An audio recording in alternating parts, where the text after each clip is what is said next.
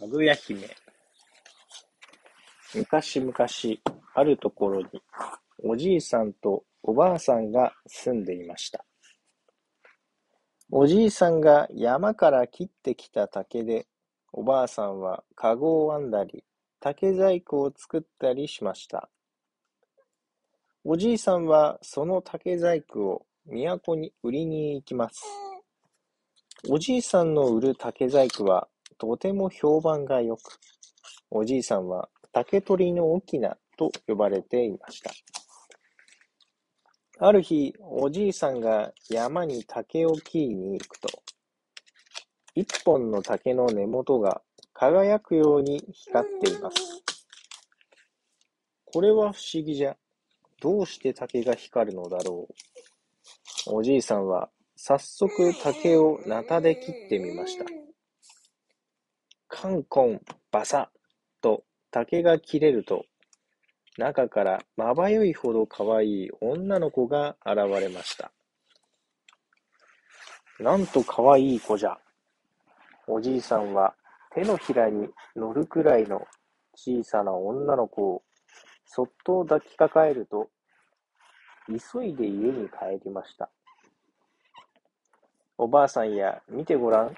竹の中から生まれてきた子じゃ。まあ、かわいいこと。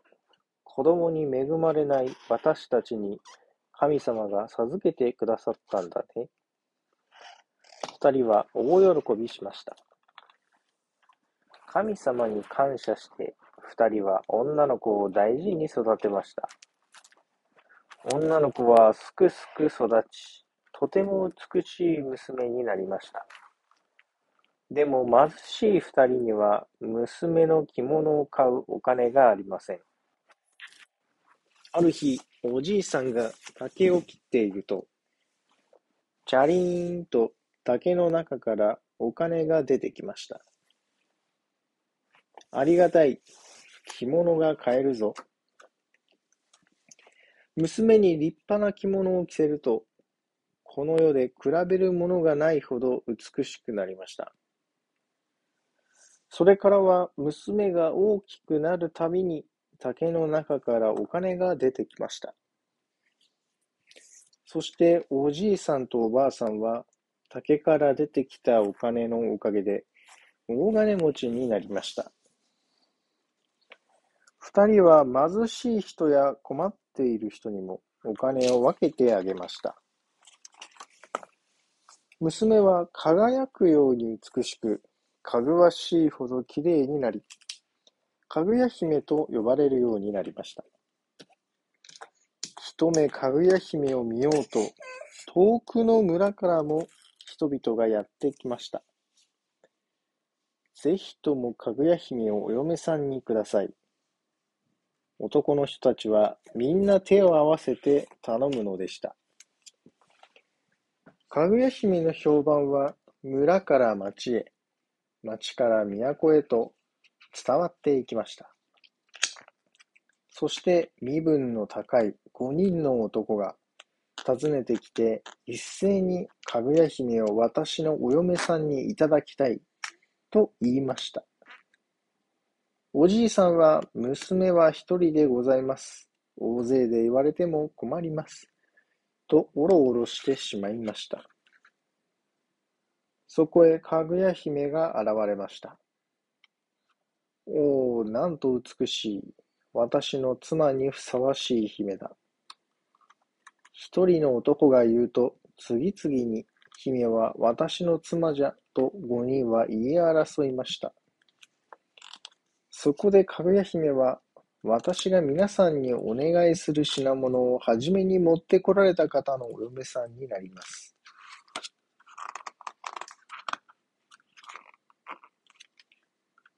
早速、五人の男たちは、かぐや姫に頼まれた品物を探しに出かけました。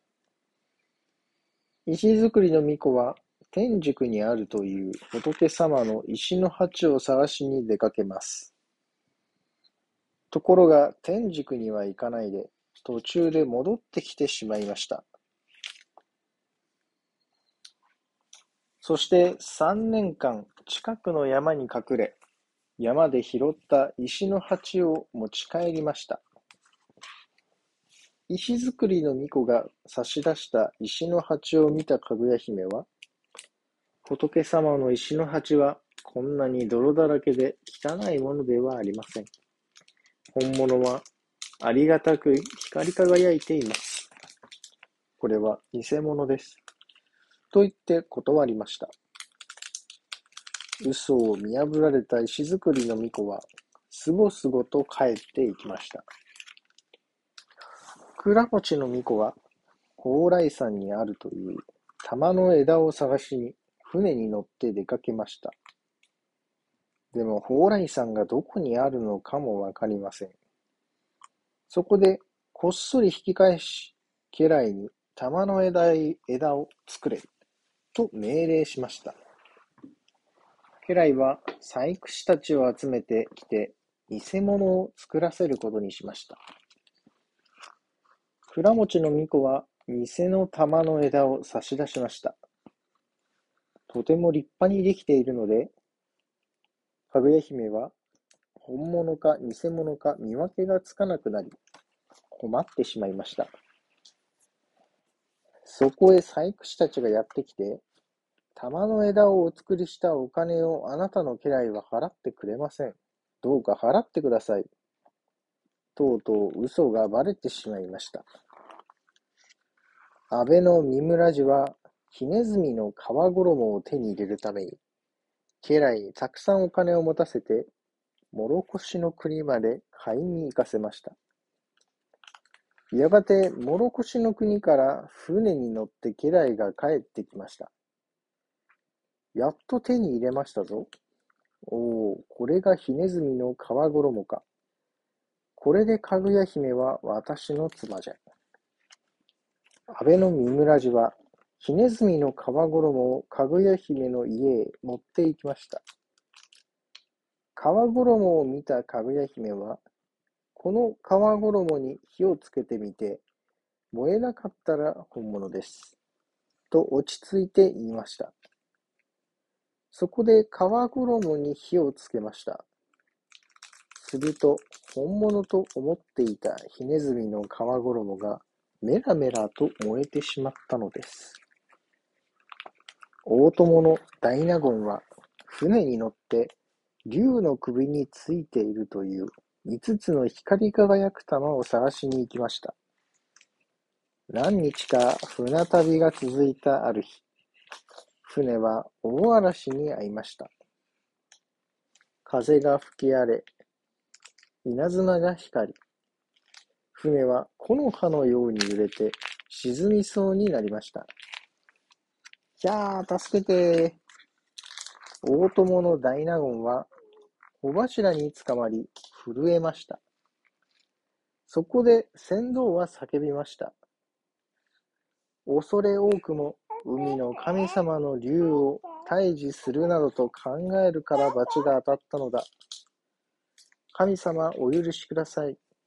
大友の大納言が甲板に手をついて謝ると、海は静かになりました。磯の神は、ツバメが持っている小安貝を探すため、都の大きな建物に櫓を組ませ、カゴに乗りました。ところが、カゴを釣っている縄が切れて、磯の神はカゴごと地面に落っこちて大怪我をしてしまいました。